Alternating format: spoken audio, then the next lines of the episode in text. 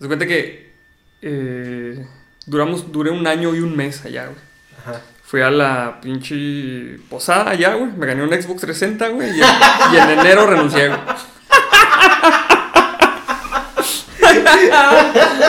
Ni pedo, güey. Me pagué así mi liquidación, yo solo. y yo creo que dicen acá, este, por eso me vamos regalos chidos. Simón. Por eso hay que hacer la posada acá en febrero. Sí. Pues la mayoría de la gente que llegue a este video ya te conoce. Sí. Eh, Espero. Danos, danos tus highlights. Pues, highlights así de que, que hago, que ¿Quién eres? ¿Qué yo haces? soy Arnoldo Montaño. ¿Qué onda, el que onda, chavos? ¿Cómo están? y hago videos para YouTube eh, desde el 2015, me parece, ya ni me Ajá. acuerdo, ya. Tengo tanto tiempo que ya ni me acuerdo Ajá. de eso. Y básicamente eh, son videos de como cultura popular, de ciencia algunos, ya no tanto, porque la gente ya se aburrió de eso, aunque digan que no. y y eh, recientemente acabo de abrir otro canal que es SideQuest, Noticias Diarias, Ajá. que es como mi relief, Ajá. que ya es ser más yo, porque la neta en el otro sí era más como, no era, no era tanto un personaje, pero sí era un poquito más serio. Es un poquito más, Ok. sí es más serio, el tono del otro canal. Ok. Y eso es lo que hago. Excelente. Aparte, aparte de ser, bueno, esa es, esa es mi identidad este, secreta, es como, como ser Spider-Man y Peter Parker. Ajá. Porque de día pues soy desarrollador de software, aunque ahorita no esté ejerciendo, pero soy desarrollador de software. Ajá. Y eso es a lo que me dedico cuando soy Godin, desarrollar software. Desarrollo de software. Ahí en el, en el desarrollo de, de software tienen muchas como categorías que yo todavía no entiendo como al 100. Por ejemplo, dicen front-end y QAs. Sí. Todo eso, ¿qué, qué es cada uno? güey? Yo soy, que eras yo soy ¿verdad? front-end. Front-end se define como toda la experiencia que ve el usuario. Ajá. Pantallas, este, pues la, la interfaz que maneja el usuario. La experiencia, esa es la que, la que se maneja en el front-end. Ok. El backend es cómo funciona internamente el, el sistema, Ok. reglas de negocio, cómo vas a guardar los datos y todo ese tipo de rollos. O sea, son más cosas que le interesan más al negocio y a los Mm. ingenieros de cómo vas a guardar los datos. Nosotros los frontend nos, nos encargamos de que la persona que use el sistema, pues que sea amigable y que se la pase chido usándolo, básicamente. Eso es. Y bueno, los QAs, pues son los ingenieros de calidad y cosas así. Es que está mal. Eh, Corrige. Sí, corrígelo. Ahí salió un bug. Este. Bueno, hay muchas personas que dicen que estamos peleados los desarrolladores con los QAs, pero no es cierto.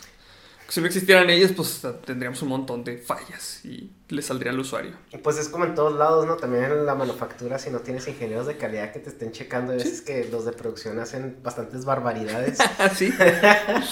Así Me han es. contado. Así es. Y entonces a ti te apasiona todo lo tecnológico, todo lo que es ciencia, pero como popizada, así al...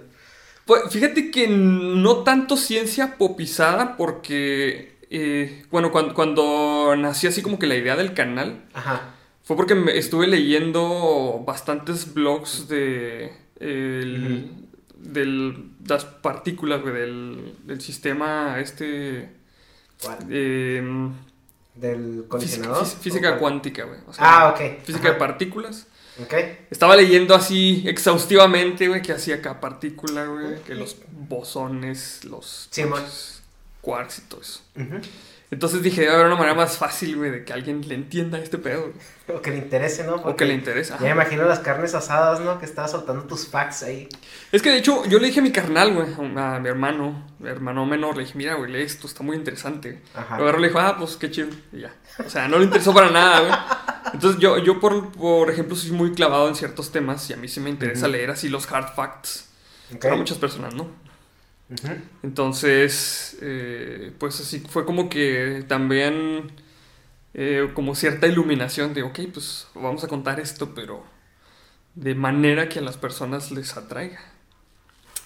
De hecho, eh, eh, es un- una anécdota bastante suave porque una vez un vato en el trabajo, en la oficina, y el clásico chiste, ¿no? ¿De qué, de qué color se pondría un pitufo si lo ahorcas? Y yo lo agarré y dije, te voy a contestar, güey. Te lo voy a contestar con facts. Y hice un video de eso, güey. De, de qué color se pondría un pitufo si lo ahorcas. Pero busca, o sea, obviamente que pues, necesitas leer o necesitas inventar muchas cosas, ¿no? Porque pues un pitufo no existe. sí. Entonces necesitas leer bastantes cosas de por qué la sangre roja. Que, porque- que tiene en su molécula tiene eh, hierro, que es la, la molécula que transporta el oxígeno.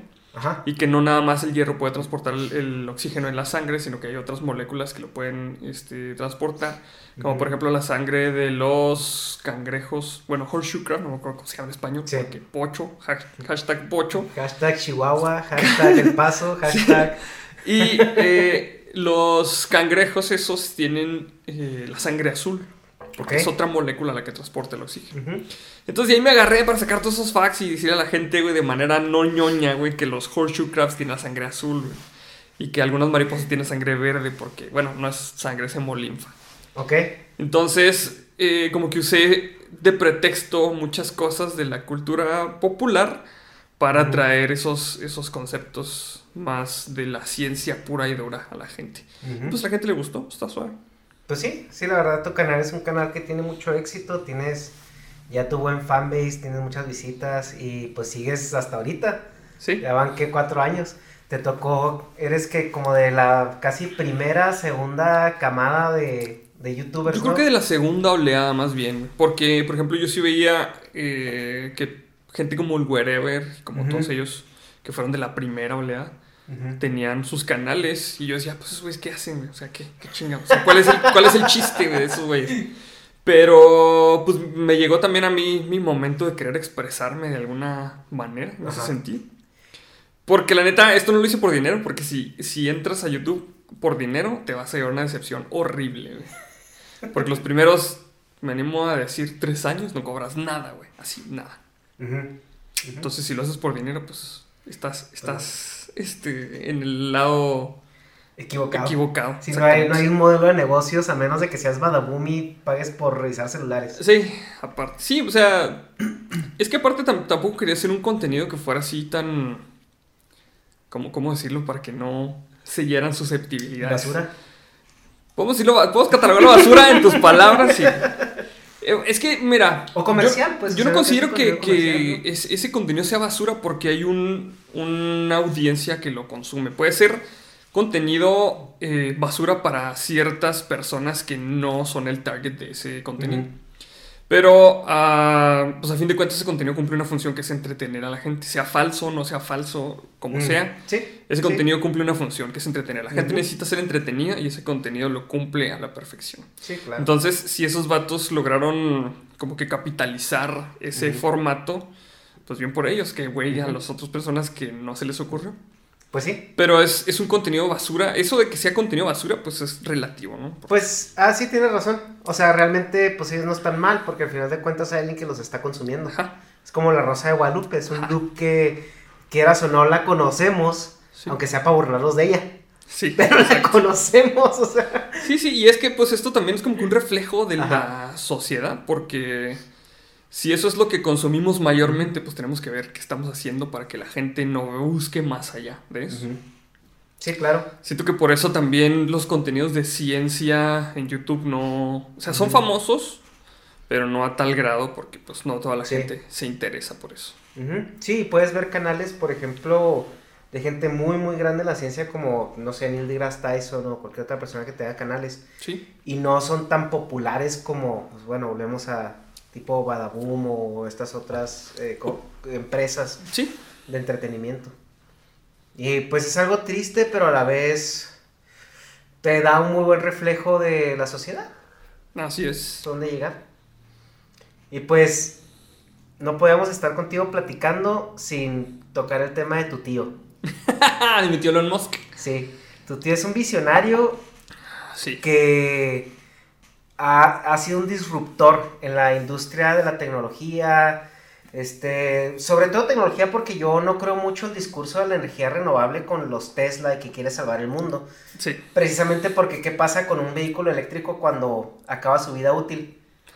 Sí, aparte, bueno, ¿Dónde las baterías Ajá. es bien sabido que el litio y todos los metales que se utilizan para construir las baterías son altamente contaminantes. Sí, incluso la producción de litio y la disposición de, litro de litio contaminan de una manera más agresiva y más duradera que un motor de combustión interna. Sí. Y aparte que no es realmente cero emisiones si la electricidad que le metes al Tesla, pues lo está sacando de quemar carbón y todo eso. Entonces realmente sí lo siento más como un gimmick eso de los, los carros eléctricos ahorita. Porque, pues sí, qué chido que no avientes eh, emisiones al medio ambiente y tal. Pero realmente las emisiones de los autos no son el problema. O sea, las, emisiones de, de, las, de toda la industria son realmente lo que está... Sí, claro. Este, pues, jodiendo al planeta. Sí, es lo que platicaba con un amigo que eh, él decía, es que si no empezamos por nuestra casa, por tocando el tema de que ya no se dan bolsas, ¿no? Sí y los popotes y que todo esto. Dices, ok, bueno, a lo mejor a mí como individuo, el que no, consumo un popote cada tercer día, realmente no va a hacer una diferencia. Y culturalmente probablemente pueda ser, dependiendo de cómo se mete en la psique de las personas que estás criando, llámense niños ahorita, ¿no? Que a lo mejor el niño sí puede identificar como nosotros en Chihuahua todos los eh, programas de ahorro de agua que hubo de niño entonces, yo ahorita, para mí es inconcebible la gente que de repente viene del sur o viene de otros países y se está lavando los dientes y deja el agua abierta cuando se está lavando los dientes, porque eso en Chihuahua fue algo que te metieron en el psique. Sí, pero es que, por ejemplo, en Chihuahua, pues es un desierto, ¿no? Aquí tendríamos que, cuidar un chorro el agua. Y hace poquito leí un estudio que de todos modos los niños son muchísimo más conscientes de los daños al ambiente que un adulto. O sea, un niño sabe identificar más cuando, o es más sensible a los daños al ambiente que un adulto. O sea, para los niños saben que la tierra es el lugar en que vivimos y que, hay que cuidarlo. Pues es su interfaz. Sí, básicamente ellos están como que todavía pues, no tan maleados como uno, ¿no? Que ya le vale sombrilla prender el carro, güey, ahí. Entras al mundo del capitalismo y te das cuenta lo que cuesta pagar un recibo que se todos Sí, realmente, realmente. Por ejemplo, en el tema ese de los popotes, yo hice un video acerca de eso, güey. Cuando todo el mundo empezó como que no, hay que no hay que usar popotes porque pobrecitas las tortugas y que se contamina. Realmente es, una falacia eso de que los popotes son un, gran contaminante porque según la investigación que hice ahí es menos del 1% de la basura que, es, que de la basura plástica pues que va y acaba en, en los mares que gran parte de la basura son, bueno, también hay bolsas de plástico, pero es equipo de pesca, eh, son redes, son plásticos de botellas y cosas así. De hecho, en, la gran mancha de basura del Pacífico, que eso es una cosa, que es del tamaño de Francia, me parece, pues hay un montón de cosas así, güey, lo que no, o sea, lo menos que hay son popotes. Pero sí, por algo tenemos que empezar, por algo tenemos que empezar, pero también se me hace eh, como que muy mala onda de las empresas que digan, tú, tú consumidor. Responsabilizar al consumidor, exactamente. Y es, las dos tendencias que hay, ¿no? Por ejemplo, lo que dices es que si no empiezas por ti, no va a haber un cambio. Pero por otro lado, o sea, tienes estas grandes corporaciones que están básicamente tirando ríos y ríos de, de químicos, contaminantes, desechos, de todo tipo hacia los mares, porque no lo mandas al espacio, no lo entierras, no lo reciclas, ¿a dónde van? A los océanos. Sí. Entonces, sí es cierto que mentalmente o tenemos que como programar sobre todo las nuevas generaciones a ser un poco más conscientes. No, yo creo no tanto por lo que pueda salvar no usar la bolsa del Oxxo, sino porque eventualmente ellos van a ser los dueños del mundo. Sí. Entonces queremos que a lo mejor los dueños del mundo que hereden el dinero dentro de 40 años sean las personas que tengan una perspectiva diferente al mundo. Pero lo que estamos viendo ahora es que si te fijas, hace, no sé, 50, 100 años, el dinero pasaba de manos cada, cuando la generación que venía tenía entre 35 y 45 años. Ajá. Ahorita ese dinero se está reteniendo hasta la gente que tiene 70, 75, 80 años. Gente que no le interesa el mundo. Sí, de hecho, ese es el problema que las leyes están haciendo personas que no van a estar aquí en 20 años a lo mejor. O menos. O menos. Y que aparte, pues están desconectadas totalmente de la realidad en la que se vive. Y es un círculo vicioso, porque cuando esta gente de 70, 80 años se muera y empiece a dejar el dinero, la generación que lo va a recibir no son los chavitos, porque hay una generación en medio o dos. Va, a ser, va a ser personas de 55, 60 años que lamieron los huevos a estos güeyes por 40 años. Entonces, ¿qué es lo que va a pasar? Recibes por fin el puesto, la gerencia, el CEO. No vas a mejorar el planeta. Como, el, como el hijo de la reina que se lo saltaron, güey. O sea, que se esperó tanto al hueso y dijo, no, ya. Esta señora no se va a morir nunca. Sí, pues es, es, el, es el problema ahorita con, con eso realmente de que... Y es que también me voy a ver, me voy a escuchar bien rojo, pero pues la neta es, la neta es que el, capitalismo tan cabrón que tenemos ahorita, güey. O sea, las maneras de producir y de consumir son las que nos tienen jodidos realmente. Sí, es cierto que sobre todo en América el consumismo es más latente porque si te vas a Europa es un poquito más controlado. No sé si te has fijado, la mayoría de los europeos no se desvíen por tener el celular más nuevo, ni la ropa más cara, ni el carro más nuevo. Y los americanos, que yo creo que los americanos ahorita son que un 60-70% del mercado global. Sí. Eh, son voraces. Sí, sí. Completamente voraces. Tiene que comprar el iPhone nuevo, tiene que tener el carro más nuevo. Sí. Y lo ves, ajá, es, a mí algo que, que, me causó mucho choque cuando, cuando, cuando empecé a vivir en Estados Unidos fue, por ejemplo, en México un carro es como un patrimonio. Sí. Las personas lo ven así como mi casa, mi carro, ya está así como que armado, ¿no? Y en Estados Unidos el carro es como comprar un, es un café del Starbucks. o sea, es, un, es una herramienta que se va a desgastar en tres años y por lo mismo no le cambian el aceite. O sea, yo tengo amigos mecánicos allá que dicen que es impresionante la estupidez de la gente, cómo hacen los carros. Incluso las mismas compañías están haciendo los carros para que los cambios de aceite sean cada vez con más distancia porque la gente no los hace. Okay. Entonces lo que ellos quieren es que el carro tenga 10.000 millas entre un cambio de aceite y otro. Eh, sobre todo los carros americanos, las SUVs, los, los sedanes, todo lo que no sea deportivo muy especializado, se manejan con, con, con, cambios de aceite. Casi, casi tienes que llevar el carro al taller a huevo entre esos, entre esos lapsos por otra cosa. Para que le hagan el cambio de aceite. Y ya te hacen el cambio de aceite. Pues está bien.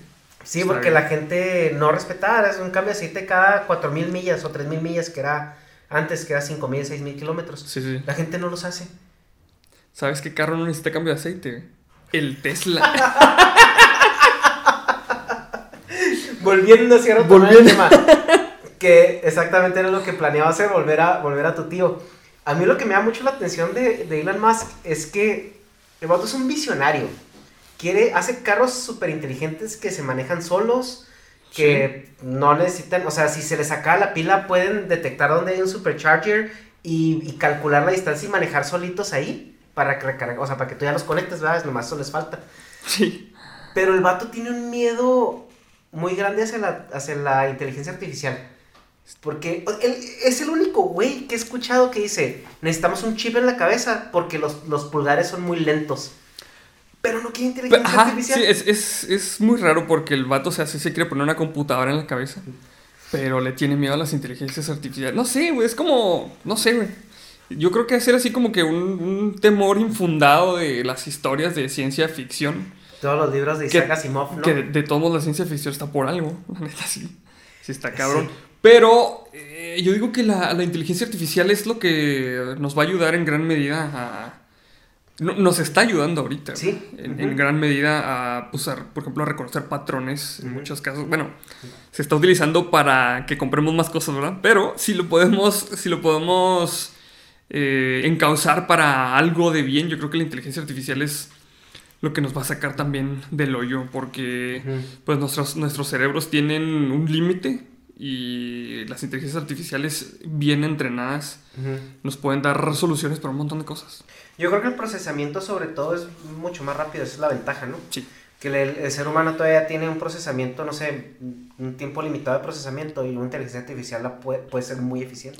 Aparte que, bueno, tampoco las inteligencias artificiales son la panacea del mundo, o sea, nosotros todavía necesitan de nosotros, porque nosotros, el cerebro humano es, eh, específicamente muy bueno para reconocer patrones en donde no los hay, y las inteligencias artificiales, por lo menos las que están ahorita, batallan mucho con eso.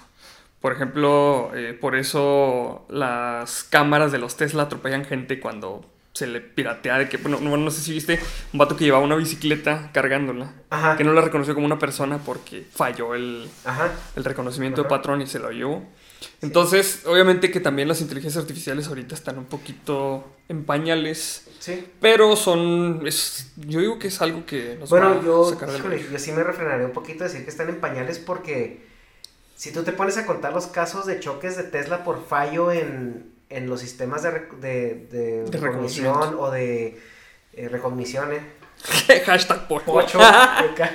Sí, los sistemas de reconocimiento o los sistemas de, de manejo autónomo Sí, realmente son muy pocos en proporción. O sea, si tú agarras el porcentaje sí y lo comparas con el porcentaje, en, porque porcentajes te, ya te quitas el volumen. Sí, O sea, es, men- es mucho menor que los de los que automovilistas. los automóviles sí. normales. Pues que también diría un filósofo chihuahuense, la gente es pendeja por naturaleza. Sí, obviamente que, que, eh, las inteligencias artificiales sí son muy buenas, para, o sea, más buenas que los humanos en muchas cosas. Sí, y yo siento que el, el sistema de manejo autónomo va a ser la solución para el tráfico para las grandes ciudades. Porque, tío, yo vivo en California. Sí. La- en el sur de California es donde experimentas el tráfico más horrible del universo. Sí, Y ves que es porque mucha gente hace puras pendejadas, güey. sí. O sea, vas tú en el carril rápido y alguien quiere salirse porque ya se le va a pasar la salida y quiere cambiarse de punto A a punto B en una distancia de 15 metros. sí. O sea, es- sí, entonces yo ahí sí creo que no va a tardar mucho cuando ya este, la autonomía vehicular sea muy eficiente. Yo creo que sí vamos a llegar al punto donde va a ser obligatorio entrar a, free- a freeway con, con, Con autónomo. autónomo. Ajá, con autonomía. De hecho, Y sobre, precisamente, ah, perdón, y sobre todo porque puedes hacer una red para comunicar todos los demás carros Sí. y platicar entre ellos para ajá, compartir rutas y tomar decisiones. precisamente veníamos, cuando veníamos de vacaciones venía manejando yo y atrás de mí venía un señor grande, ya más de 60 yo creo. Y venía manejando su camionetita y pues como el tráfico era bastante, eh, pues venía así medio asustado, ¿no? Entonces, eh, yo lo venía viendo que venía manejando así medio asustado y sí, Sí. sí les comenté. Lo bueno es de que cuando yo ya tenga esa edad, los carros se van a manejar solos. y Ya no voy a andar haciendo esas pendejadas. Sí, ahora nomás ahí el problema es, es por el, el lobby que hay ah, en contra de los carros autónomos, que es, es que si hacen los carros autónomos, ellos van a decir a dónde podemos ir o no. Y después entra ya la derecha americana, que es más libertaria y más... Sí, pero es, bueno, es que to- todo, todo tiene que, que- O sea, la tecnología siempre va a tener como que un, una parte que esté eh, en contra de eso, en contra del- de los cambios. Tú sabes que las personas Sí. somos bien rejegas ante el cambio. Sí, Lo mismo pasó cuando pasamos del caballo al automóvil, ¿no? claro, sí. ¿Cómo, cómo vamos a subirnos esas cosas si esas cosas no esquivan como los caballos, cosas así? Y luego cuando chocaron los primeros dos carros, que aquí en, aquí en Chihuahua había dos carros y chocaron a unos, güey, a pinches 20, no sé cuánto iban esos carros, güey. Y la gente utilizaba todo ese tipo de sucesos para Sí, claro. echarles tierra. Ujú. Pero pues a fin de cuentas el avance y la tecnología no puedes parar. O sea, realmente por más este, rejegas que sean las personas ante el cambio, los avances se van dando de manera que nos hacen más fácil la vida a todos y no puedes parar el avance. científico. Pero ¿no crees que los avances tecnológicos sí se ven ahorita un poco más mermados porque el mundo está más globalizado y las políticas son más fuertes y más Ahorita- globales? Ahorita sí, porque ahorita eh, nos, nos freseamos con un montón de cosas. No experimentes con esto porque esto no es de Dios. No experimentes con esto otro porque, uy, ¿qué va a decir la gente? Por ejemplo, de, de hecho, precisamente, no sé si, si te diste cuenta que acaban de sentenciar a tres años de cárcel y una multota al vato que modificó genéticamente a unas niñas, unos embriones. Es un güey de China un güey de China. que supuestamente lo hizo a escondidas. Sí. A un vato que modificó estos embriones para que quitarles ciertos, bueno, Que era como el gen del SIDA, ¿no? Algo sí, así. No, no- no genes, sino ciertas expresiones de tal gen para que fueran inmunes al SIDA. Ajá, ajá, sí. Ahí hubo un montón de revuelo porque, pues, eh, la edición de genes es, es ahorita un- una cosa en la que realmente sí estamos en pañales. Pero, eh, pues, el experimentar con ese tipo de cosas ahorita es bien tabú. Sí, claro. Y si lo pudiéramos hacer un poquito más libremente, avanzaríamos más. Ajá. Pero, pues, ahí están todas las organizaciones morales, humanísticas. O animales. Que, o sea, si lo ves de una perspectiva, pues, progresista, así completamente, la verdad es que todos, todo el avance que nosotros le vemos en el Renacimiento hasta que se inventaron esas regulaciones, fue un avance a pasos agigantados en un periodo muy comprimido de tiempo. Gracias a que no había esas regulaciones. Entonces agarras un pinche perro, experimentabas en él, o después agarras un humano y que eran los presos de guerra.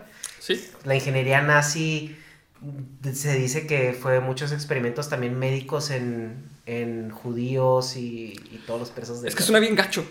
Y, a lo mejor te pueden crucificar por decir ciertas cosas.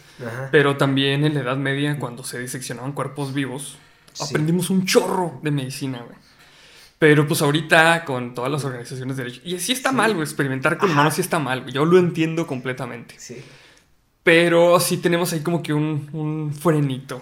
Pues que ya hay un dilema muy, híjole, pues ya que no rebasa las paredes geopolíticas de un país. Sí ya es, ya es algo más globalizado, porque ya hay asociaciones eh, que dictaminan o, persiguen todo eso a nivel global. Por ejemplo, porque eh, clonar humanos está prohibido.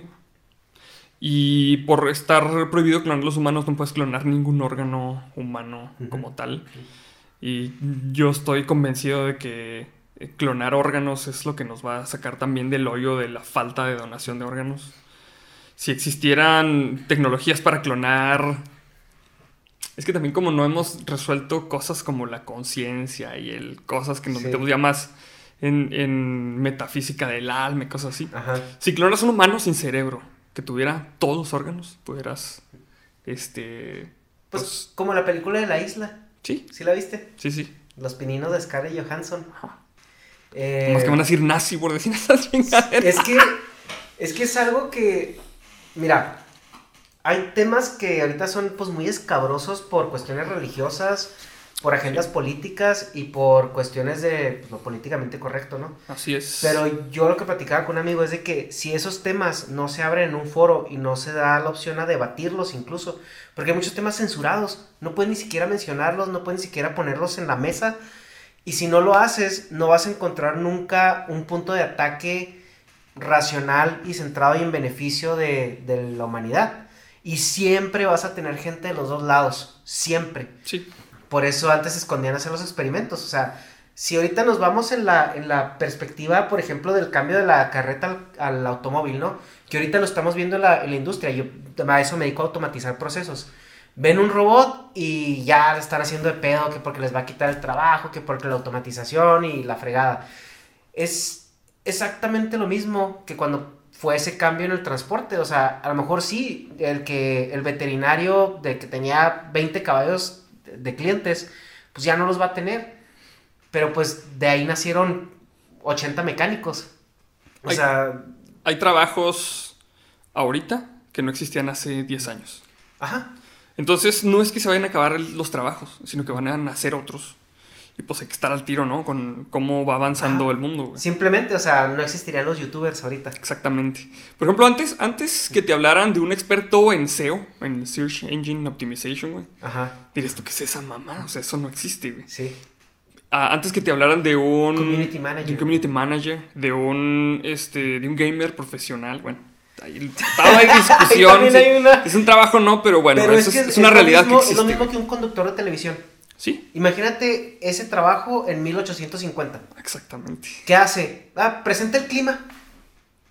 Y, la piedra que tenemos allá afuera, qué chido. Sí, es la misma, güey.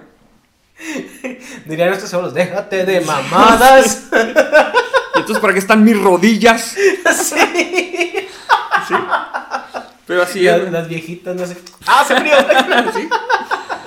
Sí, sí, lo que pasa es de que las personas tienen mucho miedo al cambio y tienen mucho miedo de que como está avanzando la tecnología ahorita se queden atrás, porque ahorita los cambios son trepidantes realmente, o sea, ahorita los cambios se están dando muchísimo más rápido que lo que se daba antes Entonces tienen miedo de quedarse atrás, simplemente es eso, güey. Pero eso como especie nos conviene porque... Sí, claro. Bueno, para empezar, el ser humano tiene una característica que lo, define o lo diferencia mucho de, de, cualquier otra especie, que nosotros somos muy adaptables a todo. Y lo vemos, o sea, los humanos están populando el planeta entero en donde sea. Y vemos especies de animales que pues no pueden hacer eso, porque el humano tiene el ingenio y tiene la creatividad para modificar su, su, ambiente, ¿no? Su, entorno y también adaptarse. Ahora, lo que está sucediendo es que estos cambios son como de un factor externo no predecible y no son cíclicos como por ejemplo las estaciones del año en ciertas, ciertos lugares. Sí, y es que aparte también, bueno, yo creo que llegamos a un punto en el que la sociedad y la tecnología está avanzando más rápido de lo que el cuerpo humano, no sé, la evolución nos da para, para cambiar. Entonces tenemos que adaptarnos a eso también. De hecho, también muchas leyes están avanzando muchísimo más lento que ciertas innovaciones tecnológicas o en la sociedad. Entonces también eso nos está deteniendo un chorro. Y eso es, esa es la onda, que te digo, a la, evolución, a la innovación científica no la paras con nada. Y también es como la cuestión filosófica detrás de las modificaciones, o sea, humanas en la cuestión de la simbiosis o modificar de alguna manera tu función orgánica para ser más, este, ah, eh, apto para otros, para ambientes más, más hostiles. Por ejemplo, cuando los primeros viajes espaciales a la Luna, muchos científicos propusieron un medicamento o una droga como para hacer que el cuerpo trabajara mejor a, presiones atmosféricas más bajas. Y fueron completamente rechazadas, porque ¿cómo vas a modificar el cuerpo? Eso es jugar a Dios. pero vamos a la luna. Así como en, que... en una chingada que tiene menos memoria RAM que una lavadora, pero bueno. exacto. Una, una calculadora Casio, ¿no? de las de la primaria. Sí, sí. Y y, siempre, siempre ha habido como ese, ese rechazo, ¿no? Y se ve en las novelas de ciencia ficción, se ve en, pues en, películas y en cómo la ley se está estructurada, donde hay un rechazo completo entre, por ejemplo, crear seres humanos mitad simbióticos y, mitad humanos o, o, crear incluso androides que se asemejen cada vez más a los humanos. No, no te vayas tan lejos. ¿No recuerdas el caso de un competidor de las Olimpiadas que no querían que dejara, no, no, no lo querían dejar que corriera en la, creo que la prueba 100 metros o 500 metros algo así, porque tenía unas prótesis en las, en las piernas.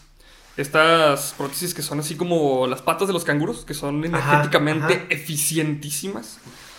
Y como no tenía piernas, lo hicieron que, que corriera en los Paralímpicos. Obviamente les puso una chinga a todos porque esas madres son más eficientes que las piernas normales. Incluso yo eh, estoy segurísimo de que si ese güey hubiera competido en las Olimpiadas normales, y digo normales porque pues, la gente que sí tiene piernas y todo, no, no que sean anormales esos güeyes, les hubiera partido la madre a todos porque esas eh, adaptaciones que él tiene son eh, o sea, le da una ventaja sobre el cuerpo humano. El cuerpo humano es muy bonito y todo el pedo, pero no es lo más eficiente, no es la máquina más eficiente que haya creado la naturaleza, como muchas personas les gusta decir. realmente tenemos muchísimos fallos que si nos dejaran eh, investigar más, pudiéramos, eh, no sé, mejorar con cosas, como se ha visto en los videojuegos, por ejemplo, en Deus, Deus Ex, un juego de, muchas plataformas realmente se aborda esta, esta temática de los humanos aumentados, que tienen aumentos en los ojos, aumentos en los brazos y cosas así. Y realmente yo sí creo que todos vamos para allá, porque hay personas que están eh, o que tienen estos dispositivos en sus cuerpos y que están experimentando con sus cuerpos. Sí, y es un tabú ahorita realmente, o sea, es un tabú porque, por ejemplo, si tú crearas una prótesis, que es mucho más eficiente que a lo mejor lo que ya traes por default. O sea, ya entra la cuestión, bueno, ¿te mutilarías para, para implantártela? O sea, pero... Y sin meternos a, temas muy escabrosos, o sea, porque en ciertas agendas políticas está bien una mutilación este, eh, voluntaria y en otras, no. Por ejemplo, imagínate un brazo que, que sea tan fuerte que puedas, no sé, destruir un block así con las manos. Así como. Y que no tenga otra Soldier. Así como el Winter Soldier, güey. Y que no tuviera otra función más que ir con tus cámaras. Mira, lo puedo hacer, güey. Yo te, yo te aseguro que muchas personas lo harían, güey, si tuvieran el varo. Porque Pues sí. está bien chingón ser un cyborg, güey. Ajá. Sí. Y la hay pues también lo que lo que implica mucho es la ventaja competitiva que tendría una persona así. Así es. Ahí es donde ya realmente pagas por ser si tienes porque eso va a costar, güey. O sea, eso no va a estar Sí. sí, o sea, eso no eso va a ser para la raza que tiene el varo y y puede hacerlo. Entonces, creas una separación todavía más grande entre estas personas y, y- y estas de acá abajo. Precisamente eso, eso plantea el, el juego este de Deus Ex. Eh, se, se vuelve una sociedad que está más dividida porque las personas que tienen acceso a las a las prótesis, a los aumentos, pues obviamente tienen una mejor oportunidad para conseguir más trabajo, Sí. para conseguir entonces las, las divisiones sociales se vuelven más marcadas y sí, Sí. eso es algo que va a pasar. Y aparte la discriminación se vuelve un factor todavía más marcado porque viste la película de Gattaca. Sí, O sea, esa película aborda un tema, yo digo que fue muy visionario el tema que aborda porque lo aborda de una manera muy orgánica y muy como realmente va a suceder en el momento en que se decidan, se abran las puertas a la selección genética, que creo que ahorita ya se puede, ¿no? Las, más o menos en, sí se puede. en las como clínicas de fertilidad como que hacen 30 y luego los empiezan a examinar y se aseguran que los que te implanten vayan chidos. Bien, ajá. Ajá, que es básicamente eh, como el tema que aborda Gattaca donde empiezan a hacer ingeniería genética con los bebés, entonces desapareces la miopía, desapareces enfermedades congénitas y desaparece incluso cualquier otras cosas como que si se va a quedar calvo, que si, que si va a atender a la obesidad, que si va a atender... Entonces empieza a crear humanos que tienen ya una ventaja sobre, el, sobre ese, ese gap generacional, porque eso no va a suceder como en una curva, o sea, si eso empieza a suceder va a ser, como tú dices, algo trepidante que va a ser más en escalón. Pero si te pones a pensar, eso ya pasó también. Con, las con la invención de las vacunas, Ajá. eso ya pasó. O sea, antes las personas se morían de, no sé, güey, de la polio, se morían de un montón de cosas. Las vacunas. Y matan, cuan- güey. cuando sí, cuando se- Vamos a cortar, por favor, gracias. Este, cuando se inventaron las vacunas, eso, eso empezó a, a pasar. O sea, las personas ya no se morían de un resfriado, ya no se morían de enfermedades que fueron totalmente prevenibles.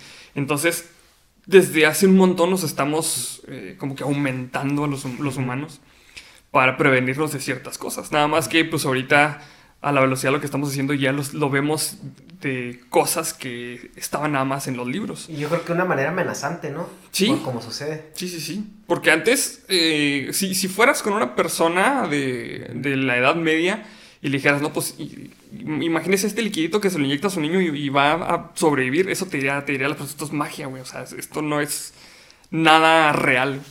Pero pues ahora que nosotros lo tenemos, para nosotros es la vida común, ¿no? O sea, Ujú. bueno, menos las personas que no les gusta vacunar a los niños.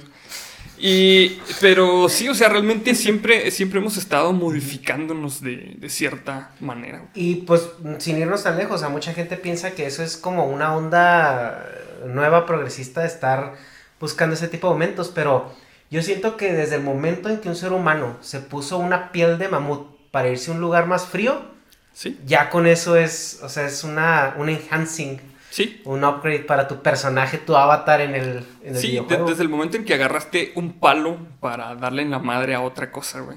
Que no fueran tus puños, que no fueran tus dientes, güey. Ya, eso es, eso es un enhance. Eso es un aumento. Sí. Y ahorita es- vivimos esa, esa misma tendencia. El problema es de que ahorita ya, ya somos más conscientes de ello. Es menos orgánico. Y ya, eh, como, como se menciona, o sea, es- sucede de la noche a la mañana en muchas ocasiones. Pues sí. Ya no es algo como que te va acostumbrando como por años, ¿no? O sea, porque antes mencionabas pues la vacuna, pero pues la vacuna se inventó en un pueblito. Y luego después se hizo algo más grandecito, y luego algo más grande y más grande, y de repente ya cuando llegó a todo el mundo, pues ya era algo que ya se venía haciendo en otros lados desde hace Era muchísimo años. más común. Ajá. Y ahorita mañana te puedes despertar con, ah, sí, científicos descubrieron un nuevo transistor de, no sé, nanocarbono. Sí. Y es que aparte, bueno, eso se debe también a que ya estamos hiperconectados. O sea, realmente las barreras, eh, pues geográficas ya están totalmente caídas porque si tú quieres te puedes comunicar con un vato que vive al otro lado del mundo en cuestión de segundos y con una madre que traes en la bolsa. O sea, realmente ya ahorita eh, la ventaja que nos da el, Internet es grandísima y por eso ahorita también el intercambio de información y toda la, cómo, cómo se va aumentando o cómo se va desarrollando la nueva tecnología, por eso parece que, va tan a madre. Bueno, realmente sí va muy a madre, por eso en ese tema que tomaste la, conectividad que tenemos tan inmediata y permanente, porque ahorita yo no recuerdo la última vez que apagué mi celular para dormir. O sea, todo el día estamos conectados, absolutamente todo el día. Eh, eso como sociedad, y tomándolo en cuenta, por ejemplo, tú y yo pues ya somos adultos, ya tenemos un criterio formado sí. y, y, podemos administrar de manera un poco más responsable esa, esa facilidad. Pero los niños que están haciendo ahorita y que pues básicamente los iPads se están convirtiendo en las niñeras de ellos, están expuestos a esa tecnología de una manera más agresiva y más pronta. ¿Crees que ellos van a manejarlo de una manera más responsable o, realmente estamos haciendo algún daño ahí en su formación? Es, una pregunta muy difícil porque yo, yo sí, eh, bueno, yo pienso que con las cosas que naces en los primeros cinco años es tu realidad desde ahí, ¿no? O sea, por ejemplo, hay niños que llegan, por ejemplo, con un celular de los de antes y lo le pican así, y está mal, ¿por qué no funciona? O sea, ya están acostumbrados a lo touch. Ese tipo de interfaces que a los adultos, a muchos adultos ya más grandes les cuesta bastante trabajo. Para los niños es una realidad eso que vivieron y lo manejan eh, porque prácticamente nacieron con ello. El detalle es de que ahorita la información que consumimos es, eh, es tanta y es y lo queremos tan inmediato que yo sí veo que se está como que reduciendo el, el attention span, otra vez hashtag. Sí, pollos. Hashtag pollo, güey. La capacidad de, de, atención de las personas sí se está reduciendo un chorro. Y después te metes a los diagnósticos de, ah, síndrome de déficit de atención. ¿Ah, sí? Pues no, simplemente el niño ya no quiere leer los libros de texto de gobierno porque son aburridos. No, y bueno, aparte esto a las personas las hace menos tolerantes a las cosas. Por ejemplo, ya no pueden meterse a ver un video de, YouTube de 10 minutos porque dicen que está muy largo. Porque ellos lo que quieren es eh, satisfacción inmediata, oxitocina, a madre. Menos de 30 segundos es eh, pérdida, digo, más de 30 segundos es pérdida de tiempo para las personas. Entonces, sí tenemos que ser muy responsables de la manera en la que consumimos ciertas cosas para no como que chingarnos nuestro attention span, o sea, también aprender a disfrutar de cosas. Porque yo sí he visto que si muchas personas se desesperan si no obtienen las cosas rápido y eso no nada más en cuestión de contenido, sino que también pues en cuestión de, su vida. O sea, si hacen una cosa por dos meses y no les da resultado, pues ya lo avientan a la chingada. Y en dos meses nadie se hace máster de nada. Entonces, también siento que, que ese es como que un contra de que tengamos acceso a tanta información tan rápido. Sí, tan masificada sobre todo. Sí. Y sin un filtro adecuado para discernir qué información es útil y qué información es inútil. Sí, aparte, porque pues ahorita este es increíble que volvemos en círculos a cosas como la tierra plana, las vacunas, o sea, cosas que ya de, o sea, ya eran como un milestone. O sea, ya ya lo dominamos, ya lo tenemos, ok, lo que sigue. Es, es que ahorita te digo, como, como hay tanta información y las personas pueden encontrar información de cualquier cosa, de casi cualquier cosa, cuando encuentran información que resuena con sus creencias, inmediatamente eh, la adoptan y descartan todo lo demás. Eso se llama sesgo de confirmación. Cuando tú dices que la neta, a mí me late que esta madre, la Tierra tiene que ser plana, güey. Y lo buscas en internet, la Tierra es plana, y ves un artículo que dice la Tierra es plana, tú dices, a huevo lo sabía, güey. Todo lo demás es una mentira, güey. Entonces, ese es el pedo también con la, con la información, güey. De hecho, este, hay un quote que me gusta mucho, güey, que dice, no te creas todas las cosas que lees en internet, güey. Mahatma Gandhi. Ese es, un quote bastante, o sea, realmente eh, dice todo lo que tienes que saber acerca de lo que es la información en Internet. Hay un chingo de cosas que no porque estén ahí son ciertas. Ajá. Y tú tienes que saber discernir, Sí. tienes que saber identificar cosas, tienes que saber contrastar cosas también. Como el meme de los papás, no sé, no te decir, papás en los 2000, no te creas todo lo que hay en internet, papás ahora, plátanos con sida. Sí. ¿Ya viste lo que mandaron por WhatsApp? Sí, güey. Sí. Realmente es eso. También yo creo que cuando, mientras vamos, vamos creciendo, también eh, somos menos hábiles en detectar ese tipo de Sí. cosas. Somos más crédulos en ese sentido.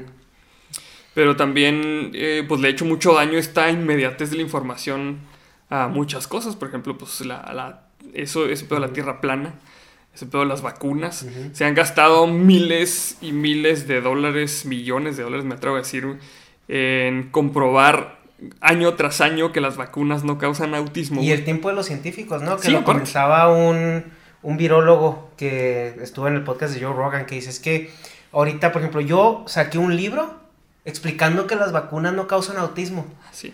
O sea, tenemos científicos trabajando año con año, metiéndole tiempo en demostrar que la vacuna del sarampión no te va a dejar autista.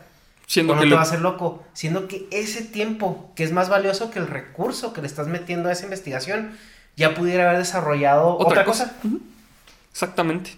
Entonces también, este, pues hay que ser muy responsables con las opiniones que damos en internet. Sí. También, ahorita yo creo que las redes sociales le han dado un megáfono eh, gigante a personas que a lo mejor No tendrían que, que tenerlo.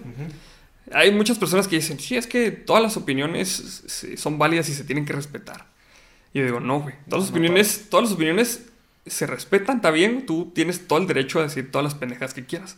Pero no por eso van a ser válidas, güey. Sí. Porque tú puedes decir una cosa de la que no eres experto, pero tienes mucha confianza, güey.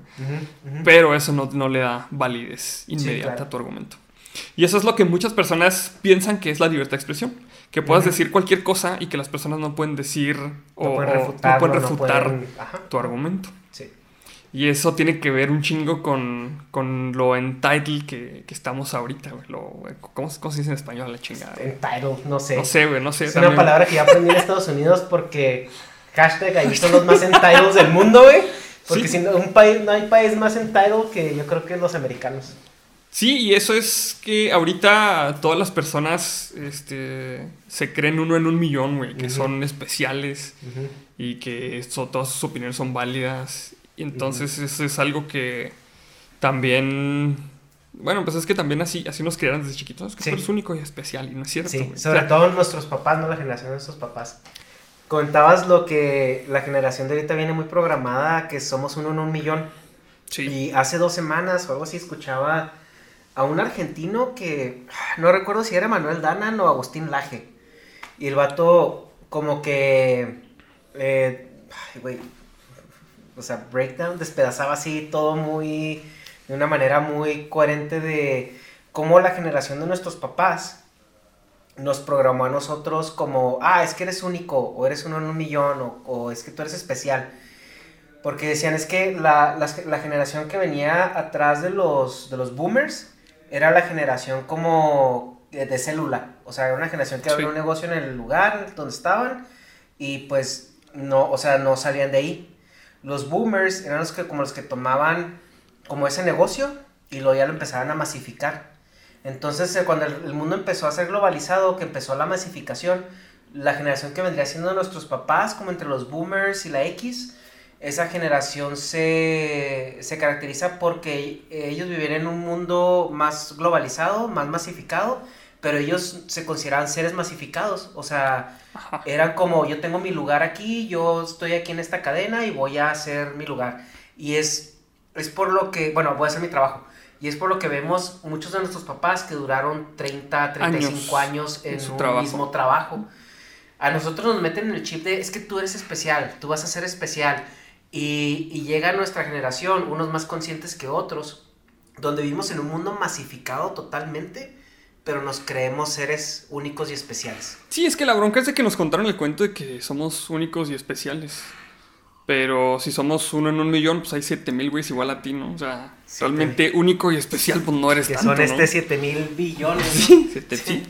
Sí, sí, y aparte, eh, eh, o sea, como bien comentabas ahí, las generaciones sí tienen mucha diferencia porque los boomers son bien fieles al trabajo. Ajá. Y por eso que nos, nos inculcaron de alguna manera a nuestra generación.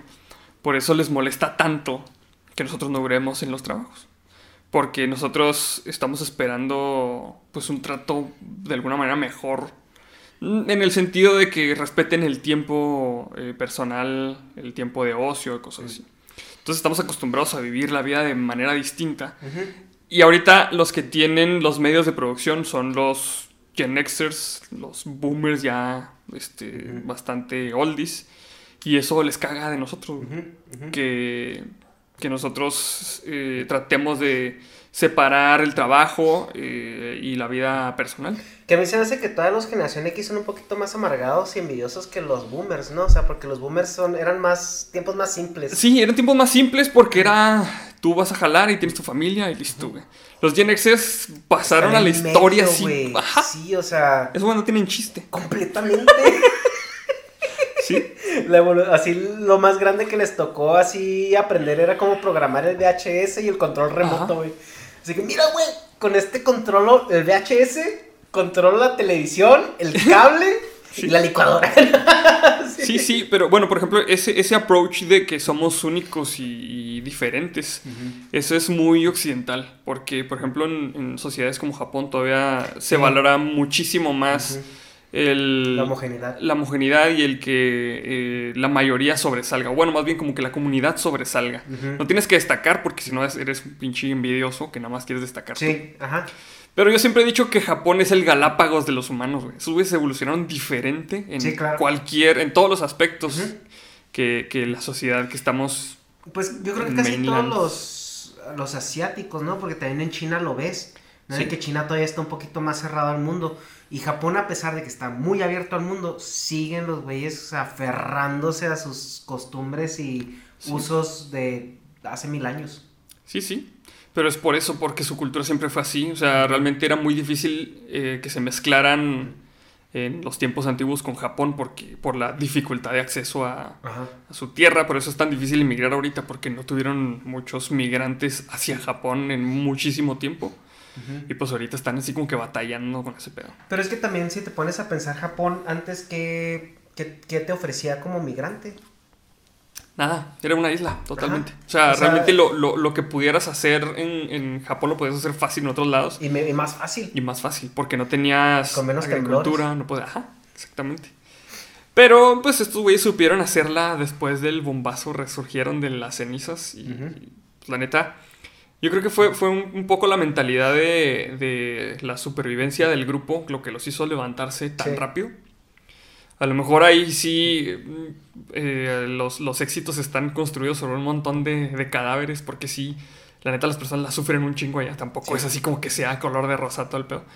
Pero, pues, gracias a, que los japoneses trabajan un chingo y trabajan pues, bastante bien, es que lograron eh, pues ponerse en el top. Pues lo que impera mucho en Japón ahorita es la disciplina, porque, bueno, lo platicaba Dharma, el episodio 4, vayan a verlo, que el japonés es, es el rey de la, de la automercadotecnia.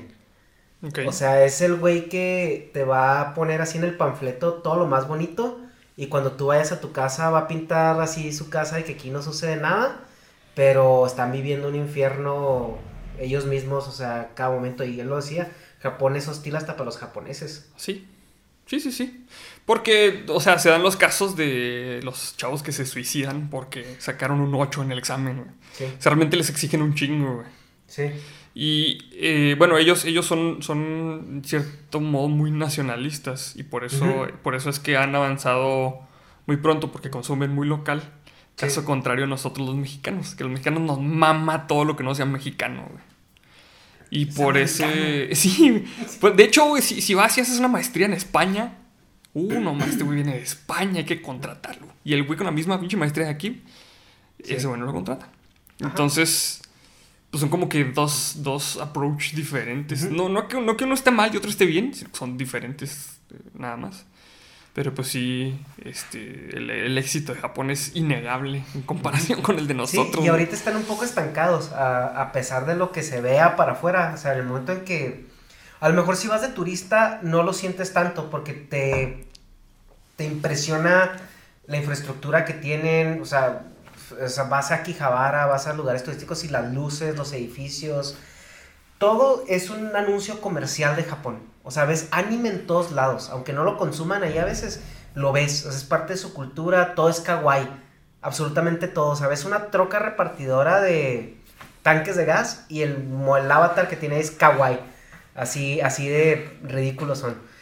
Pero si ya empiezas a meterte en la cuestión de, de negocios con ellos, si tienen un, retraso ya importante, que yo diría, eh, con respecto a cómo se manejan las políticas comerciales en otros lados y, y, eh, corporativas, si andan ya como unos 10, 15 años atrasados. Sí, pues es que ellos valoran muchísimo todavía la sabiduría del, del elder.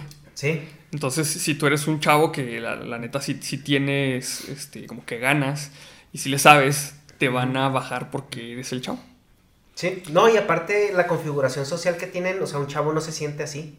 Sí, aparte. O sea, el chavo sabe que graduándose de ingeniero mamalón en lo que sea, va a llegar a servir cafés por 4 o 5 años hasta que ya cumpla ese, esa cuota de tiempo y ya pueda ser ingeniero chido. Hasta que, hasta que llegue otro güey más chavo que él, que cumple su papel, Y es una, es una cadena, porque oye, si yo ya me chingué 5 años sirviendo el café, limpiando las mesas. Ahora tú te vas a Tú me vas a servir el café. Ajá. Sí, sí. Sí, y muchas veces llegan los ancianos a puestos de los cuales no están capacitados, pero como tienen en la empresa toda su vida, pues saben cómo, cómo se mueve la empresa. Y es muy difícil para ellos arrancarse de, de lo que ya tienen en un constructo. Y yo lo vi porque estamos, estamos haciendo negocios con una empresa ya, comprando máquinas. Y tuve una junta con ellos y me decían, no, es que esta semana va a estar muerta por esto. Y yo, ah, güey, pues es una semana.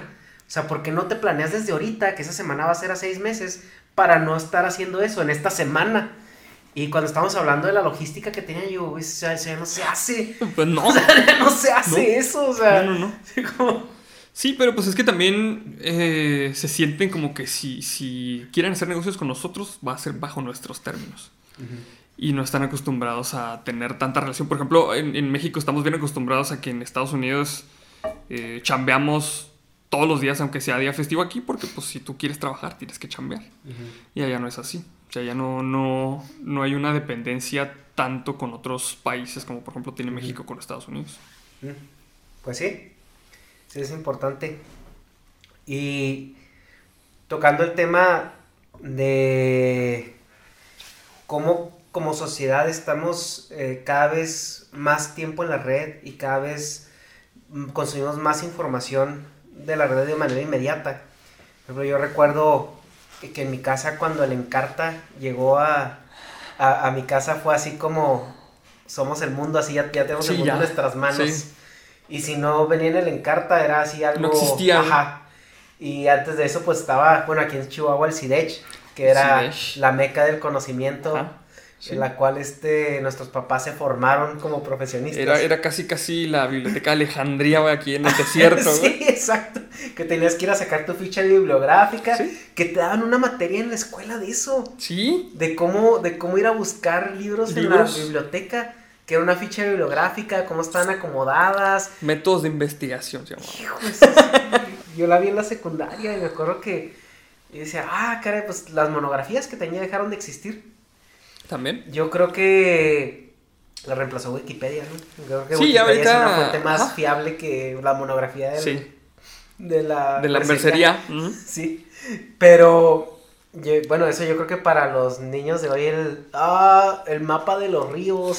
sí, Eso ya no existe, güey. O sea, el domingo en la noche ya, ya, ya no se te olvidó el mapa ni nada, ya no, ¿No? sacas de la computadora. Pero cada vez estamos demandando más y más inmediatez y más tiempo y más información. ¿Tú qué tan lejos, qué tan lejos crees que estamos de, implantes tipo de los que comentaba Elon Musk o si nos vamos a algo más este como sci-fi pero real lo que toca Black Mirror en el formato en que la serie Black Mirror toca? No estamos tan lejos porque ya aparte que ya hay prototipos de mi, de mi tío Elon Musk estamos avanzando cada vez más rápido en cuestión de, por ejemplo, eh, extraer información directamente del cerebro. Y volver a implantarla, eso es, o sea, eso es lo crucial realmente. yo creo que es la premisa para transferir conciencias, ¿no? Sí, exactamente. Entonces, yo creo que si mucho estamos a 10 años de que alguien salga con un chip en la cabeza, y que pueda haber en la mente, no sé, güey. O sea, te perdió escuchar, güey, cuando vas manejando en el carro que el GPS le da vuelta a la derecha aquí. De jodido a 10 años. Eh, el detalle con la inmediatez de la información es que yo, yo pienso que ahorita todavía eh, realmente no estamos consumiendo la información, a pesar de que estamos en Internet, no estamos consumiendo información de manera global porque estamos muy limitados a páginas o a sitios que nosotros conocemos. Entonces estamos consumiendo una información que está de cierta manera sesgada también por la localización. Y eso es algo que tenemos eh, que ver cómo, cómo lo cambiamos. Porque a pesar de que nosotros estamos aquí, no conocemos cosas que pasan, por ejemplo, en la India, a menos de que sea un temblor así súper cabrón que mate un chingo de gente. Cosas más pequeñas no sabemos. Cosas más pequeñas que incluso pueden impactar eh, cómo vivimos aquí, mercado, cosas así. De eso no somos conscientes muchas veces, a, pesar, a pesar de que tengamos todo ese tipo de información en, ahorita en el Internet. A lo mejor con los chips eh, implantados, no sé, a lo mejor la capacidad de, procesamiento de información va a ser muchísimo más eh, accesible. O ya vamos a poder programar que los chips nos den la información necesaria para nuestra vida diaria sin necesidad de, necesidad de procesarla nosotros. No sé. Puede ser eso. O puedes utilizar el sistema operativo en el mismo cerebro. Sí, de hecho sí. De hecho, eh, pues el proyecto que tiene mi tío Elon Musk es, es a lo que le tira. O sea, realmente, imagínate eh, estar eh, en tu casa y descargas, no sé, estás aburrido y descargas un pack de vacaciones en Cuba 2057, por ejemplo. Entonces, eh, es, esas memorias que tú estás descargando no las tuviste tú, pero como te acuerdas, es como si las, las estuvieras viviendo. Entonces tú ya fuiste a Cuba de vacaciones en el 2057. Y eso presenta una tesis muy importante porque en el momento en que tú empiezas a descargar memorias ajenas o las empiezas a vivir directamente en el cerebro, realmente estás haciendo una premisa a vivir en una Matrix. Sí, más o menos sí. Porque después de ahí, ¿qué es lo que te impide vivir en ese mundo de recuerdos? Sí, precisamente ya, o sea, el cerebro hay muchas cosas que batalla para discernir si son reales o no. Por ejemplo, hay un experimento de unas personas que les dijeron que si no se acordaban cuando habían ido a Disneylandia cuando tenían 10 años. Y las personas decían, no mames, no es cierto, yo nunca he ido a Disneylandia. Así como, no, mira, aquí están las fotos donde tú estuviste en Disneylandia. Y lo sacan al vato así, con unas orejitas de Mickey, Y el vato se empieza a acordar, ah, cabrón, sí es cierto, güey. Y me acuerdo que, ¿sabes? Fuimos a comer a tal lugar. Y puro pedo, güey. Esa foto, la foto chopearon, güey. Los recuerdos los fabricaron. Pero por la familiaridad que tienen con la imagen, la persona se empieza a formar ese tipo de recuerdos. Entonces, imagínate si eso puedes lograrlo con una anécdota de una persona y una foto, güey. Ahora imagínate con recuerdos que puedes implantar en el cerebro, reales. Sí, y eso también, porque dices tú, bueno, una persona que después va a vivir en la Matrix, ¿de qué va a vivir si no está generando dinero? Te puedo apostar que no va a faltar el que trabaje en la Matrix, güey, haciendo experiencia. Sí, ahorita hay personas que viven del Internet. Muy seguramente va a haber, va a, haber personas que. Sí, imagínate, güey, que se conecten nomás para estar ahí en, el, en la Matrix acá amenizando con gente o... Si hay personas que viven del World of Warcraft generando oro, va a haber personas que puedan hacer negocio viviendo de esa madre. Te lo aseguro. Porque también, bueno, volviendo al, caso de los implantes, yo siento que hay como tres tipos de implantes o tres tipos de, de cosas a las que podemos llegar de una manera en simbiosis, ¿no? Que es el implante que te tiene conectado, del cual puedes acceder a información incluso subir. Luego es el implante que va a estar como, pues tipo Black Mirror, que está como que eh, grabando lo que está sucediendo y puedes acceder a recuerdos de manera inmediata, incluso proyectarlos. Sí. Y también está el, que puede ser un implante que prendes o apagas, donde puedes estar en realidad eh, virtual. Sí, es que puede ser, ese implante puede ser los tres, porque ya teniendo la interfaz entre el cerebro y la máquina, y ya que puedas escribir cosas. Tú puedes estimular eh, la parte que controla los impulsos visuales del cerebro y estar viendo no con los ojos, sino estás, estás viendo con el cerebro el mundo virtual. Y estás sintiendo cosas en el mundo virtual eh, porque realmente a, fin de cuentas los sentimientos esos son, son impulsos que sentimos con el cerebro al último. O sea, porque cuando yo toco esta cosa, lo estoy palpando con las manos, pero lo estoy sintiendo con el cerebro, realmente. Entonces, si puedes controlar el cerebro eh, y escribir cosas al cerebro, puedes controlar todo. Que eso abre la puerta a, a, prótesis, a trajes de aumento este, físico. Te abre la puerta también a, a eliminar cualquier discapacidad sensitiva que tengas. O sea, si es una persona que le falla la vista, ya sea que la perdió, pues está más fácil, o que haya nacido ciega, puedes incluso generar una interfaz que mapee lo que está alrededor. Y una persona ciega puede moverse de una manera, este, pues, bastante integral. Me parece, que, me parece que hay un francés que ya tiene un ojo que es biónico. tiene, tiene una cámara que tiene aquí conectada a su nervio óptico y el nervio óptico le da eh, pues una imagen, no es completamente así. Pues con que te dé sombras y contrastes. de hecho, eso, eso da sombras y contrastes con eso. Y con eso él puede eh, moverse fácilmente por la ciudad. O sea, realmente ese vato ya es un cyborg legalmente. Sí. Entonces, si eso ya existe, güey, en 10 años que podamos tener eh, tecnología un poquito más avanzada, eso ya va a ser posible. La tecnología ha avanzado de una manera impresionante desde la invención del transistor. Básicamente yo creo que fue el parteaguas en eso. Y coincidentemente eh, eso sucedió alrededor de muchas leyendas y muchas historias, por así decirlas, de terror. Y yo creo que por tus sonrisa sabes a lo que voy. Que voy a los 50, 60 donde empezó toda la conspiración alienígena. Sí. Y, y muy sonadamente pues el accidente Roswell, ¿no? Que dicen unos... Eh, eh, unas, unas, personas que tienen un podcast en Juárez, que tal vez... Leyendas legendarias. Leyendas legendarias. que habla de por qué en los 60s o los 50s es cuando se agudizó este fenómeno. Dicen, pues que yo creo que eran entes que estaban así como arriba, o sea, súper inteligentes, y luego de repente ven que los simios que están en un planeta ahí azul ya están partiendo los átomos. Ajá. Y eso fue como el parteaguas también de, pues de la, de la ciencia, ¿no? O sea, ya cuando aprendes a manipular un átomo a ese nivel, pues yo creo que se abren las puertas a muchísimas otras cosas. Sí. Entonces, cerrando la pregunta, ¿tú qué tanto crees que ese avance tecnológico que se disparó en esas fechas fue como relacionado a catástrofes de ovnis o tecnología recuperada o contactos sociales con ellos? Siéndote bien honesto, yo, yo creo fervientemente que hay vida en otra parte del universo. Yo sí estoy, bueno...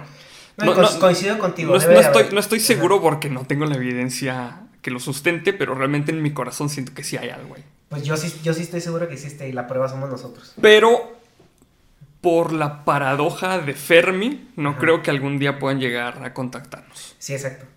Entonces yo no creo que la tecnología que tenemos ahorita sea eh, gracias a que una civilización alienígena vino a regalarnos, miren el transistor, aquí está. Porque si no, pues ya nos hubieran hecho el paro en otras cosas. Porque la neta sí estamos muy pendejos, güey. O sea, ya nos hubieran hecho el paro en otras cosas, güey. Porque si una civilización alienígena tuviera la capacidad de viajes este, interdimensionales o viajes eh, más rápido que la velocidad de la luz, esa civilización sería... Eh, no se estrellaría totalmente, No se estrellaría en Roswell para empezar.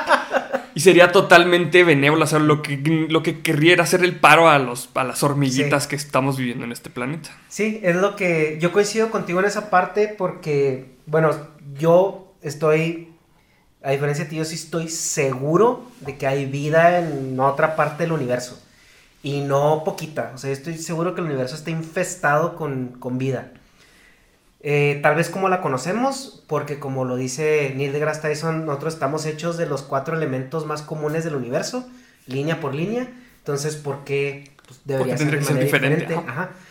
El problema es eso, o sea, estamos tan lejos uno de, de cada uno que lo comentaba con unos amigos, digo, por ejemplo, si tú tienes un telescopio que puede ver 50 años luz, o sea, lo que tú estás viendo es un reflejo de lo que sucedió hace 50 años. Así es. Entonces, si tú te acercas, o sea, pues puede ser que en un periodo de 50 años pues no haya mucho cambio. Pero ¿qué pasa cuando estás viendo a un millón de años luz? Es más, 5000 años luz. Sí. Si tú vienes aquí, si tú ves un telescopio 5000 años en el pasado, ¿qué vas a ver? Nada interesante. Nada, ajá, Ajá. exactamente. Si tú ves 300 millones de años luz en el pasado, Mm, vas a ver una piedra caliente. muer- mor- muriéndose. Exactamente. O sea, es, es algo. Es algo que pues sí no, a veces no cabe. Entonces, ¿cómo puedes tú saber que una cosa que está a un millón de años luz, que se ve habitable, lo sigue siendo? Te Pues tienes sí. que empezar a acercar de manera muy paulatina y probablemente cuando llegues, ya ni siquiera la estrella exista. De hecho, eh, o sea, por la configuración de nuestro universo y por las leyes de la causalidad, es imposible, yo creo que vayamos a viajar de esa manera, a menos de que descubramos alguna otra manera. Porque todo el mundo dice, uy, la velocidad de la luz, no mames, bien rapidísimo, güey. Pero cuando te pones a verlo en contraste y cuando dices, bueno, pues la luz del sol a la Tierra tarda 8 minutos en llegar, güey. Y no estamos tan lejos. Sí, Ahora imagínate a, otras, a otros lugares. sí, claro. Entonces, si hay otras eh, civilizaciones que eh, tengan la capacidad de viajar de otra manera que no sea desplazándose por el espacio, eh, pues para encontrarnos también va a estar bien cabrón, porque es como encontrar una aguja en un pajar que está escondido en un pinche planeta que está escondido en una galaxia. O sea, realmente las probabilidades de encontrarnos con otra civilización son ínfimas. Yo creo Sí. que jamás lo vamos a ver en Sí, nuestro claro. tiempo. No, y en eso sí coincido contigo, o sea, y también depende mucho del timing de cada, De cada civilización. O sea, estamos hablando que probablemente ahorita haya otra civilización que en términos tecnológicos estén como nosotros en el Imperio Romano. Sí, Y si esa civilización incluso está a 60 años luz de nosotros, que no es nada, no, no la vas a ver nunca, exactamente. porque no va a dar señales de vida. Porque no puede captar nuestras ondas de radio. Nosotros tenemos como 30.000 años de ser sapiens sapiens. Sí, más o menos. Ajá, son 30.000 años en el span de, de, de vida del universo es nada, absolutamente nada. Entonces, para que esos 30.000 años hayan coincidido con alguna otra civilización es Que esté ya cerca. desde ahí, Ajá. hay que esté cerca. Sí. Y luego segunda, que estemos en la misma situación o poquito más arriba. No, es que Es- la probabilidad es mínima. Y mandando señales de radio tenemos, yo creo, menos de Sí. 100 años, Sí, ¿no? tenemos como 80 años nada más. Entonces es, o sea, lo más lejos que ha navegado nuestras señales de vida son 80 años luz. Sí. Y aparte, estamos asumiendo que también encontraron ese medio de comunicación Ajá, y que tienen antenas que detecten esa madre. sí, claro. Y, que, y que digan, a lo mejor esta chingadera es de alguien Ajá. y que no es ruido espacial. Y, o que sea, estés, y, que, y que estés en la misma, ajá, o sea, en la misma, para que llames la atención. sí, Porque es lo mismo que decían, o sea, pues tú, ¿por qué vas a ir a un planeta donde pues hay, no hay vida inteligente o no hay nada que te llame la atención?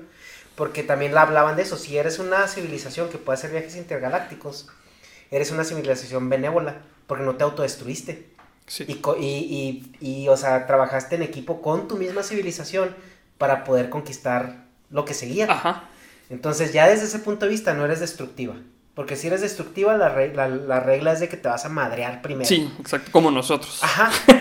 que, ajá, o sea, verlo desde este punto de vista. Ahorita estamos más enfocados en, en sobrevivir entre nosotros mismos que en construir algo juntos para dar el siguiente paso. Ah, que si, que si eh, es, es la regla de la supervivencia que también comentaba, ¿no? De por qué el ser humano inició la sociedad hasta tan tarde en su, en su desarrollo evolutivo.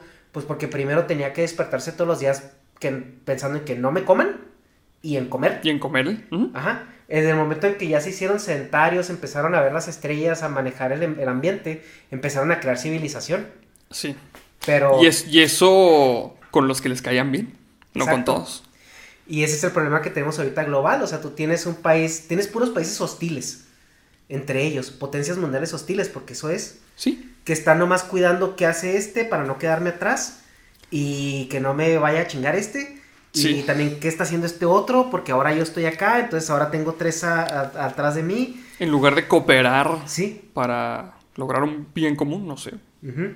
Ah, y exacto, o sea, si nosotros como, como raza nos, nos quitáramos esa preocupación de mañana me puede chingar Rusia o me puede chingar Corea o Estados Unidos o lo que sea, el sentimiento como de supervivencia a lo mejor cambiaría el enfoque, todo ese esfuerzo hacia... Sobrevivir enteramente como especie. otro tipo de tecnología. Sí.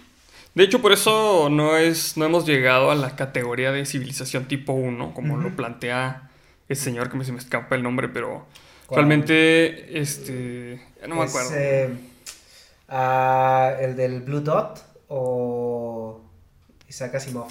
No, no fue Isaac Asimov. No me acuerdo, güey. Total. es, es, una, es una, una clasificación de, de civilizaciones que, por ejemplo, el, tipo número uno es el que puede eh, generar energía utilizando eficientemente todos los recursos de su planeta. O sea, ni siquiera hemos llegado a esa etapa, güey.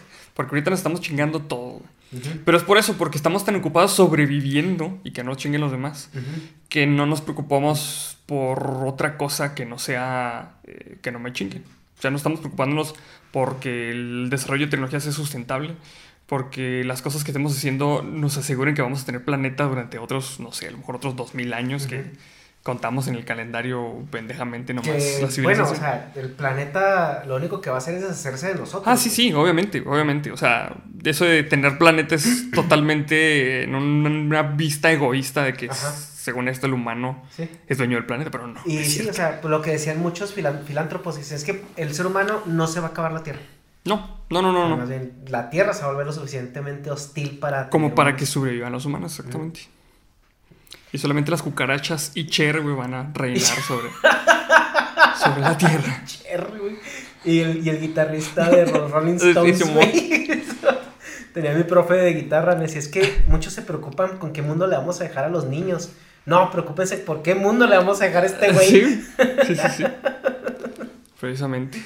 Entonces, eh, a mí lo que me gustaría mucho ver en mi tiempo sobre este planeta, güey, es que logremos la fusión ah, en frío, Fusión nuclear en frío. Es como que el santo grial de sí, claro. generación de energía. ¿Y qué piensas de las estructuras Dyson? Fíjate que las, las estructuras de Dyson son... Ahorita no tenemos ni siquiera la capacidad de hacer una porque el material que se necesita para hacer una es estúpidamente grande. Que necesitas empezarlo a sacar de cometas, ¿no? Sí, necesitas empezar a sacar de, otra, de otro lado que no sea la Tierra. Pero ahorita no tenemos la capacidad de minar cometas tan lejos. Tan, lejos. Tan lejos. Sí. Porque acaban de aterrizar una sonda, ¿no? En un cometa. Aterrizaron, con ese fin. Aterrizaron una sonda eh, los japoneses en un cometa, no me acuerdo cómo se llama, la sonda se llama Ryugu. Y traen muestras para examinarlo. Precisamente pues es, para eso, para ver qué cosas podemos sacarle. Y tomando, tomando ya en cuenta esa parte donde ya empiezas a, no sé cómo se diga el término, aterrizar en cometas. Porque es que es alonizar y marizar y aterrizar y cosas así. Pero ya empezamos a hablar de contaminación cruzada, güey. Sí. O sea, ¿crees que también eso sea una implicación a, o sea, a largo plazo? Que nos traigamos o dejemos chingaderas? Pues mira, ya hemos dejado chingaderas en muchos lados del sistema solar. En Marte hay muchas chingaderas ahí. En Venus hay también su buena parte de chingaderas, En Júpiter hemos dejado chingaderas, güey. Pues la sonda Cassini, ¿no? Que la estrellaron. Sí, la estrellaron en, Saturno. También para no contaminar Europa. En dado caso de que llegara a haber vida. Pero no sé, es que a lo mejor es, como que la naturaleza del ser humano, güey. Andar dejando chingaderas por ahí, por el espacio, güey. No sé, güey, no sé. Siento que es como los cholos que llegan y grafitean. Aquí estuvo Juanito, güey. Así los humanos, güey. Ir a dejar chingaderas, güey. Pero en, caso de contaminación cruzada, o sea, a lo mejor lo, que yo, lo que yo vería más peligroso es traernos chingaderas hacia el planeta, porque realmente no sabemos qué cosas puede haber. Porque aquí todo sobrevive. Sí. Y aquí todo lo más o menos conocemos. Eh, no me preocupa tanto el andar dejando chingaderas regadas porque pues, son muy pocas en, volumen en cuestión de lo que puede llegar a dañar en otro ambiente. Pero que nos digamos a traer cosas que no conozcamos y que nos hagan mal. eh, eso sí puede ser un problema, porque ya vimos eh, en España lo que pasó con la peste, que no sabíamos qué chingados era y acabó con una buena parte de la población. Pero, por ejemplo, ahí entramos a la, el término de lo que es la panspermia, ¿no? Sí. O sea, como ser humano no es, no sería un buen objetivo, por ejemplo, saber si en Europa o en Titán hay posibilidades de que la vida se desarrolle a lo mejor. De hecho, en, Europa hay planes de lanzar una sonda para analizar precisamente ese rollo. De hecho, en Marte acaba un, científico acaba de, decir que hace años encontramos vida en Marte y no nos dimos cuenta. O sea que para los experimentos que realizaron eh, estaban como que todas las pruebas que confirmaban que había vida en Marte y que decidimos voltear para otro lado. Obviarla, sí. Ajá. O sea, realmente ahorita no estamos seguros si en Marte hay vida o no. ¿Y crees que también eso tiene que ver con agendas políticas o científicas donde sería algo tan grande como especie que podría colapsar ciertos sistemas? Imagínate que confirman eh, vida inteligente en Europa, pon. Que son seres parecidos a nosotros y que también tienen civilizaciones y Pero que son azules y podemos, sí, son como tú quieras, Y que podemos y podemos ir a visitarlos, Imagínate el impacto que sería para muchas religiones que dicen que ellos son los hijos favoritos de la creación y que no hay nadie como ellos. Imagínate el impacto cultural que tendría sobre las personas el reconocer que no son los únicos en el universo y que toda la, las creencias sobre las que tienen construida su vida no valen dos pesos. Imagínate el colapso de la sociedad para algunas personas con eso. A lo mejor para ti, para mí no es tan, tan grave eso. Es decir, oh, mames, qué chingón. Y ya, güey. Seguir chambeando porque jamás vamos a ir, güey. Pero para muchas otras personas que tienen eh, construida su vida en base a ciertos preceptos de fe, sí, yo creo que sí sería un, golpe bastante grande. ¿Por qué crees que la religión ha sido algo tan recurrente en cada civilización? Porque necesitamos una. Eh, como un faro. Algo en que creer, algo que nos dé. Eh, como que la seguridad de que no estamos aquí diokis. Porque es bien fatalista, güey, pensar que en una roca, güey, en la Vía Láctea, güey, en la constelación este, en, la, en la galaxia de Andrómeda, o en el superclúster de Virgo, güey. Hay unos güeyes que están ahí diokis y que están chingando entre ellos, Eso es muchísimo más fatalista para muchas personas que pensar que somos la creación de un ser superior y que estamos cumpliendo un propósito en este planeta, sea cual sea.